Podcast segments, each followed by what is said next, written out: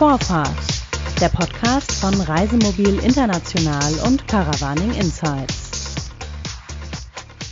Herzlich willkommen bei Vorfahrt, dem Podcast von Reisemobil International und Caravaning Insights. Mir gegenüber am anderen Ende des Computers sitzt Monika Fritsch vom französischen Tourismusverband Adut France in Frankfurt. Guten Morgen, Monika. Ja, guten Morgen, Klaus-Georg. Ich freue mich sehr, dass ich hier sein darf. Ja, das ist auch toll, dass du mit dabei bist, denn für uns Reisemobilisten und für uns Camper ist Frankreich eines der wichtigsten Reiseländer. Und dort war ja auch äh, alles geschlossen durch die Corona-Pandemie. Seit dem 2. Juni hat sich nur eine Lockerung ergeben. Und ab dem 15. Juni dürfen wir als Deutsche wieder nach Frankreich reisen. Freuen sich die Franzosen darauf? Die Franzosen freuen sich ungemein. Also es war ja eine sehr, sehr unsichere Situation, aber jetzt haben wir tatsächlich seit vergangener Woche die Gewissheit, dass der Sommerurlaub in Frankreich stattfinden kann, weil Frankreich am 2. Juni in die zweite Phase der Lockerungsmaßnahmen eintritt und dann auch wieder ganz viele touristische Städten im ganzen Land geöffnet sind, mit kleinen Ausnahmen. Ja, ich habe das äh, mitgekriegt. Ähm, es gab eine Pressekonferenz am 28. Mai von dem französischen Premierminister Edouard Philippe und der hat da erklärt, dass äh, ganz Frankreich, bis auf die Ausnahmen, da kommen wir gleich noch drauf, also ganz Frankreich zur grünen Zone wird. Von der Orangenzone, die es bis jetzt war, zur ähm, grünen Zone. Was bedeutet das denn überhaupt, grüne Zone, und wo liegen die Ausnahmen? Wir hatten seit dem 11. Mai, als in Frankreich die erste Phase der Lockerungen angefangen hat, eine Karte des Landes, die das, äh, die ganz Frankreich in rote und grüne Zonen eingeteilt hat, je nachdem, wie äh, stark das Virus unterwegs war, wie die Ausstattung mit Krankenhausbetten ist. Verschiedene Kriterien sind da eingeflossen. Und im Prinzip ist es jetzt so, dass in den grünen Zonen Urlaub stattfinden kann in diesem Sommer und dass aber weitgehend die bisherigen roten Zonen auf Orange gesetzt worden sind. Es war einfach so, dass äh, Nordfrankreich rot war, dann Grand Est, die große Grenzregion mit dem Elsass, die bei Deutschen so beliebt ist, das war alles rote Zone zusammen mit Paris und dem Großraum Paris. Und nach der Neubewertung jetzt zum 2. Juni gilt nur noch die Ile-de-France, also der Großraum Paris, als orangene Zone, wo andere Regelungen gelten und die Lockerungen nicht so schnell stattfinden können. Das heißt, ähm, wenn wir also nach Frankreich fahren, dürfen wir Paris äh, nicht befahren, wir müssen außen rumfahren, wir müssen es links liegen lassen sozusagen. Die anderen, gut, das Land ist ja sehr groß, die anderen ähm, Gebiete sind grün, das heißt, wir haben dort Bewegungsfreiheit, aber noch nicht so ganz, oder? Welche Einschränkungen gibt es da noch? Naja, wir müssen zuerst mal abwarten, dass die europäischen Binnengrenzen tatsächlich geöffnet werden. Also es ist äh, Absicht der französischen Regierung, auch in Absprache mit der deutschen Regierung, dass das zum 15. Juni passieren wird. Allerdings gehen die Franzosen davon aus, wenn zum Beispiel ein anderes europäisches Land Franzosen unter Quarantäne, unter 14-tägige Quarantäne setzen würde, dann würden sie das genauso anwenden für alle Einreisen nach Frankreich. Aber im Prinzip sind die Grenzen ab dem 15. Juni auf und man kann sich wieder für den Urlaub im ganzen Land bewegen. Bisher galt ja im in Frankreich eine 100-Kilometer-Regel. Das heißt, man durfte sich maximal 100 Kilometer Luftlinie vom Wohnort entfernt äh, bewegen. Diese Regelung ist jetzt auch äh, hinfällig ab 2. Juni. Aber es gelten noch, noch gewisse mh, hm, Hygieneregeln, Abstandsregeln. Ähm, wie kann man die zusammenfassen? Es, in Deutschland ist ja so dieser 1,50, 2 Meter Abstand, dann die äh, Pflicht, äh, Nase-Mund-Masken zu tragen. Das ist doch in Frankreich auch so, oder? Das ist im Prinzip sehr, sehr analog äh, gestaltet. Die Regelungen sind überall die gleichen. Wenn man zum Beispiel im öffentlichen Nahverkehr unterwegs ist oder auch in Zügen, dann gilt Maskenpflicht und in öffentlichen Räumen, wo viele Menschen zusammenkommen, wird das Tragen der Maske empfohlen. Die Restaurants sind in Frankreich wieder offen, Restaurants, Cafés. Aber es ist genau wie in Deutschland, wenn man äh, sich im Lokal bewegt, dann sollte man einen Mund-Nasenschutz tragen und am Tisch kann man den dann abnehmen. Und zu den Restaurants, ähm, der Abstand zwischen den Tischen muss bei einem Meter mindestens liegen und maximal zehn Personen pro Tisch sind zulässig. Ah, zehn Personen ist ja eine ganze Menge. Das ist ja schon fast eine kleine Reisegruppe. Also wenn man das auf Reisemobilisten überträgt, wenn das ja, was weiß ich, drei, vier Fahrzeuge, je nachdem wie die besetzt sind, die dann zusammen Mittagessen dürfen. Äh, ist es denn so, ich meine, der, das Essen, das Trinken gehört ja in Frankreich dazu, auch zu dem Urlaub. Das ist ja ein Teil, ein, ein Grund, warum ich da überhaupt hinfahre. Ist es so, dass ich ähm, ganz normal mich bewegen kann in den Restaurants, dass, ich also eine, an der Bar auch einen Kaffee trinken kann? Das war, glaube ich, verboten dass ich ähm, so vorbeigehen schnell was essen kann, wie das eben so üblich ist in Frankreich. Ist das alles wieder erlaubt? Äh, Speisen zum Mitnehmen, das ist gar kein Problem. Aber was nicht mehr geht, das ist der Kaffee und das Croissant an der Bar im Stehen. Also es soll nichts im Stehen konsumiert werden. Und äh, wir hatten von der Ausnahme Paris gesprochen. Da sind zum Beispiel die Restaurants noch zu. Dort kann man nur auf den Terrassen sitzen und dort was konsumieren. Aber man muss sitzen, nicht im Stehen. Okay, gehen wir mal zu den Campingplätzen. Wie ist es auf den Campingplätzen äh, mit den Beschränkungen dort? Gibt es ähm, so etwas wie eine, eine Quotierung, also dass nur die Hälfte des Platzes zum Beispiel besetzt werden darf? Oder äh, wie sieht das da aus?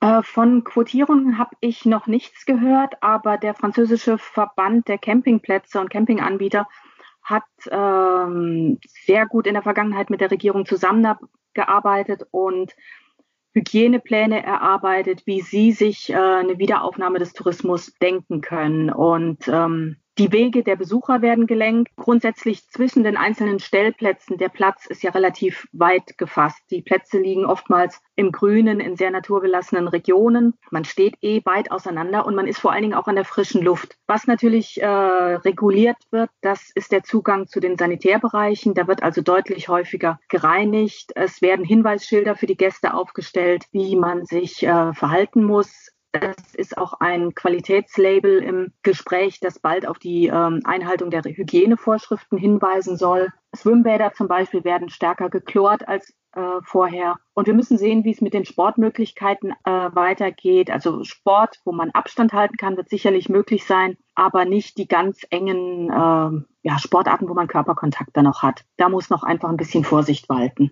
Wie sieht das aus mit den Fahrzeugen, die auf äh, die Campingplätze fahren? Ähm, Reisemobile ist klar, die sind autark, die haben ihre eigene Toilette an Bord, äh, ihren eigenen Waschraum, ausgebaute Kastenwagen zum Beispiel, also VW-Busse und sowas. Die haben das nicht unbedingt oder die meisten haben es nicht. Dürfen die trotzdem auf die Campingplätze? Ja klar, da werden gar keine Einschränkungen gemacht. Es ist ganz klar, dass die Fahrzeuge, die komplett autark sein können, natürlich einen kleinen Vorteil haben, aber es werden keine Beschränkungen gemacht. Also man will auch nicht ausländische Touristen ausschließen und nur den Franzosen den Vorzug geben. Es werden alle ihren Platz finden, die kommen möchten. Das heißt also, die Waschhäuser und sanitären Anlagen sind komplett offen, sodass eben auch die äh, Leute, die mit nicht autarken Fahrzeugen äh, reisen, dass sie sich trotzdem, äh, dass sie also trotzdem Toilette haben und einen Waschraum und eine Dusche. Ja, das auf jeden Fall. Es wird halt dafür gesorgt, dass der Abstand gewahrt werden kann. Es ist im Prinzip genau das Gleiche wie hier in Deutschland und es wird halt häufiger gereinigt, desinfiziert und jeder ist auch gehalten, selbst die Plätze, die er benutzt hat, zu desinfizieren. Kommen wir mal weg von den Campingplätzen, gehen wir hin zu den Stellplätzen. Die Stellplätze in Frankreich, das ist ja ein, eine wahre Wonne. Ja, es gibt ja praktisch in jeder Gemeinde irgendwie einen Stellplatz oder auch Restaurants bieten Stellplätze an für Reisemobilisten. Äh, das war vor Corona so. Ist es nach Corona oder jetzt nach dieser Öffnung am 15. Juni immer noch so? Also gibt es noch genauso viele Stellplätze wie vorher? Wir haben noch überhaupt keine Informationen, dass sich die Zahl der Stellplätze verändert haben könnte. Ich vermute, es geht, wo immer die Hygieneregeln eingehalten werden können, genauso weiter, wie es auch vorher war. Das heißt, wir müssen auch da eigentlich an die Reisemobilisten appellieren, die äh, Stellplätze in Anspruch nehmen, dass sie sich entsprechend verhalten. Ja? Welche, welche Regeln wären das jetzt aus seiner Sicht genau? Naja, die Abstandsregeln und die Maskenpflicht. Es ist im Prinzip genau wie hier, also keine anderen Regelungen. Man muss halt ein bisschen auf den anderen achten, vielleicht auch ähm, Spaziergänger, die einem entgegenkommen, einfach im Auge haben, äh, eventuell mal einen Schritt zur Seite gehen oder jemand anderem auch den Vortritt lassen. Aber ich glaube, es wird alles getan, damit deutsche Touristen in Frankreich ihren Urlaub genießen können in diesem Sommer. Das heißt, die, die Einstellung der Franzosen zum Thema Camping, Reisemobiltourismus hat sich nicht irgendwie verändert äh, durch Corona? Nein, überhaupt nicht. Also der Tourismus ist einfach auch ein wichtiger Wirtschaftsfaktor für Frankreich. Und deutsche Gäste waren immer gern gesehen, vor allen Dingen, weil die Deutschen ja auch die sind, die die französische Küche sehr genießen, die einfach auch ähm, sehr frankophil sind. Äh, wir haben ja keinen Massentourismus in Frankreich. Das heißt, die Besucher interessieren sich in aller Regel für das kulturelle Angebot ihrer Ferienregionen und sind einfach gern gesehene Gäste. Wie ist das mit den Preisen? Die äh, Betreiber von Reisemobilstellplätzen und von Campingplätzen haben große Einbußen hinnehmen müssen, eben weil das Geschäft einfach nicht stattfand in den letzten zwei Monaten. Die haben also kein Geld eingenommen und dadurch ist eben ein Großteil des Jahresumsatzes weggebrochen. Ähm, werden die jetzt sagen nach dem 15. Juni so, jetzt kommen wir alle her, aber es ist doch deutlich teurer oder sind die Preise so geblieben, wie sie waren? Bei den Preisen haben wir letztendlich noch keinen Überblick, aber es ist einfach so, dass die Campingplätze in den Monaten Juli und August 80 Prozent ihres Haupt Umsatzes machen. Und das äh, wird ja vielleicht funktionieren. Wir drücken alle die Daumen, dass keine zweite Welle kommt, aber wir sind alle optimistisch, dass es mit gewissen Regeln funktionieren kann, zumindest die Saison mitzunehmen. Ist damit zu rechnen, dass äh, nach dem 15. Juni ein sehr großer Andrang stattfindet auf die Campingplätze, auf die Stellplätze. Ähm, Hintergrund meiner Frage ist, dass es eine Kampagne gibt im Juni äh, in Frankreich, die heißt Cet été, je pars en France, das heißt übersetzt, diesen Sommer fahre ich nach Frankreich. Das heißt, das richtet sich ja erst an die eigene Bevölkerung. Die Franzosen sollen zunächst einen Urlaub in Frankreich machen und jetzt kommen ja die Deutschen noch mit dazu. Also sind die ist die Kapazität groß genug, diesen Ansturm aufzunehmen? Die Kapazitäten haben ja auch in vergangenen Jahren ausgereicht. Also es geht einfach bei der Kampagne darum, auf Frankreich als Urlaubsland aufmerksam zu machen und die Franzosen haben vielleicht einen viel größeren Drang als noch wir Deutsche, jetzt auch mal wieder rauszukommen, einfach weil die äh, Ausgangssperre in Frankreich ja sehr viel strenger gehandhabt wurde. Die Franzosen durften ja nur eine Stunde pro Tag überhaupt vor die Tür und auch nur mit einem wichtigen Grund, während wir uns hier ja immer frei bewegen konnten. Es geht einfach darum, äh, allen eine Luftveränderung zu ermöglichen. Und man muss ja auch nicht unbedingt an die Küste gehen, sondern kann sich vielleicht auch in Richtung Landesinnere orientieren. Das heißt, da höre ich so eine Mahnung raus oder eine, einen Hinweis, ähm, dass die Küsten, also angefangen von der Normandie, Bretagne runter die Atlantikküste, natürlich das Mittelmeer, doch relativ voll sein könnten, oder? Genau, also auch in den vergangenen Jahren waren ja Juli und August immer die Hauptreisemonate und ähm, die Deutschen sind nicht ohne Grund dafür bekannt, dass sie auch in der Vor- und Nachsaison gerne in Frankreich unterwegs sind, weil man einfach mehr Raum für sich hat und nicht mit dem ganzen Familienpulk unterwegs sein muss. Und warum nicht auch die äh, Regionen besuchen, die einfach eine große Weite bieten und wo das Abstandhalten per se einfacher ist. Wie sieht's denn aus, wenn man jetzt also sagt, gut, ich verlasse sogar ähm, das Festland und gehe zum Beispiel nach Korsika? Gilt denn all das, was wir jetzt besprochen haben, auch für Korsika? Das hat ja immer so eine, eine bisschen Sonderstellung auch. Das ist noch die kleine Diskussion, die im Moment noch in Gange ist. Im Prinzip gilt das, was Edouard Philippe angekündigt hat für ganz Frankreich, aber Korsika hat natürlich eine Sonderstellung.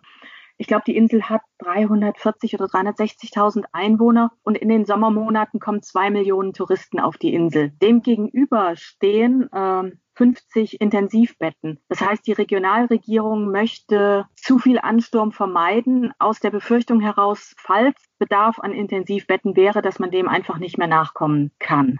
Aber du hast natürlich recht, gerade der Campingtourismus ist in Korsika sehr, sehr wichtig und es gibt ja auch wunderschöne Plätze in allen Teilen der Insel. Aber wir müssen es, glaube ich, ein bisschen mit Augenmaß angehen und ich denke, da gibt es auch in den nächsten Tagen und Wochen noch weitere Informationen, wie das weitergehen kann. Also mit anderen Worten, ähm, äh, der 15. Juni als Öffnungsdatum gilt für Korsika noch nicht? Im Prinzip gilt er für Korsika, aber wir, die Lage ändert sich im Moment ja jeden Tag. Das heißt, wir müssen einfach gucken, wie es weitergeht. Es laufen da Diskussionen auf politischer Ebene. Die Fähren werden auch wieder hochfahren. Das heißt, man kommt auf die Insel. Die ersten Fluglinien haben ihre Verbindungen jetzt schon wieder aufgestockt, ähm, um nach Korsika zu gelangen. Und wir behalten die Lage einfach im Auge. Also jemand, der nach Korsika fahren möchte mit dem Reisemobil, sollte sich vorher unbedingt schlau machen, aber ich nehme an, er kriegt schon die richtigen Informationen auch bei der Fährgesellschaft, wenn er eine Fähre buchen möchte, oder? Auf jeden Fall. Die Fährgesellschaften sind da gut aufgestellt und haben umfassende Dossiers auch zu den Sicherheitsmaßnahmen, die auf den Fähren gelten. Also äh, allein das Boarding wird ganz anders gestaltet. Ähm, bei Nachtüberfahrten muss man jetzt eine Kabine mitbuchen. Ähm, also Plätze kein Camping an Bord geht nicht mehr, nein. Camping an Bord geht dann nicht. Gab es das bisher? Das weiß ich gar nicht. Ähm, ich glaube, es gab die Möglichkeit, bin nicht ganz sicher, aber es ist ja häufig im Mittel, Mittelmeer ähm, die Möglichkeit, Camping an Bord zu machen. Ob es so gerade nach Korsika ist, weiß ich jetzt selbst auch nicht so genau. Aber wenn du sagst, man muss auf jeden Fall eine Kabine haben, wenn man nachts fährt, dann ist das ja auf jeden Fall nicht mehr möglich. Da müsste man wirklich die Fährgesellschaft nochmal fragen, ja. Ja, also man sieht, äh, insgesamt ist das Ganze ähm, ein, äh, wie soll man sagen, ein zarter Versuch, den Tourismus wieder ans Laufen zu bringen.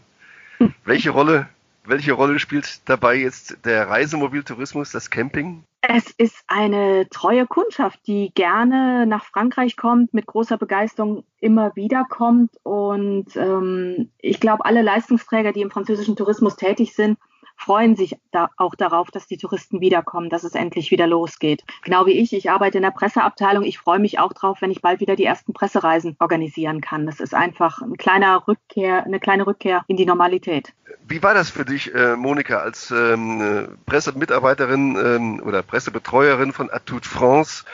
Wie, wie hat sich die Lage für dich in Frankreich dargestellt während dieser äh, Corona-Phase jetzt, während dieses Lockdowns? Ja, eigentlich im Rückblick würde ich sagen, es war ein Wechselbad der Gefühle. Wir sind ja alle, ähm, der Tourismus ist immer relativ hektisch. Das heißt, wir gehen von einer Aktion zur anderen. Wir waren alle viel beschäftigt und wurden dann von einem Tag auf den anderen auf Null heruntergebremst, ins Homeoffice katapultiert, worauf wir äh, nicht unbedingt gerüstet waren. Aber das hat sich alles gefunden und man kann auch so arbeiten. Ne, ich habe die Zeit eigentlich sehr genutzt und meine Kollegen auch, um mit den französischen Partnern sehr viel zu telefonieren oder wir haben uns per Mail ausgetauscht und wir hatten plötzlich viel mehr Zeit dafür als äh, in üblichen Zeiten, wo man ähm, im Büro von E-Mails totgeschmissen wird. Wir haben ähm, einfach teilgenommen am Leben der Franzosen, haben gehört, wie schwierig es war, mit dem, mit den Ausgangsbeschränkungen wirklich zu leben nur eine Stunde am Tag ähm, vor die Tür zu dürfen, zu wissen, dass da Polizei auf der Straße ist, die auch kontrolliert, dass die Ausgangssperren eingehalten werden. Man muss ja immer ein Papier bei sich tragen, das genau den Grund für den Ausgang jetzt ähm,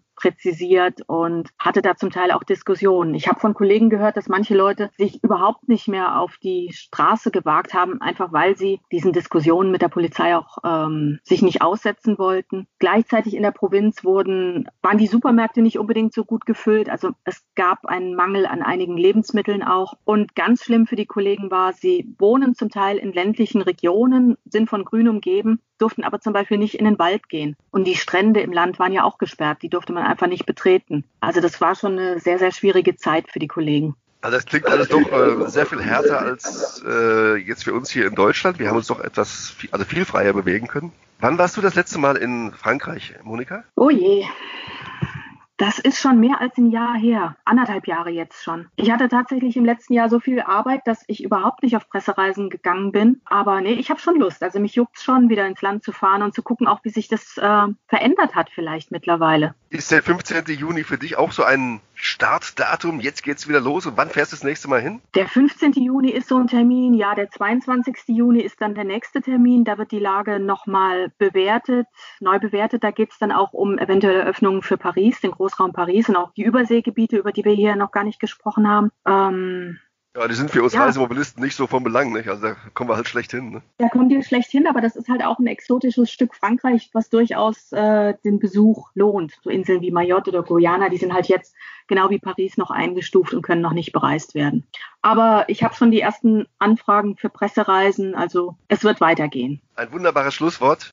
Vielen Dank, Monika Fritsch von Atout France, für diesen sehr intensiven Einblick, wie es in unserem Nachbarland und unserem beliebten Reiseland Frankreich aussieht.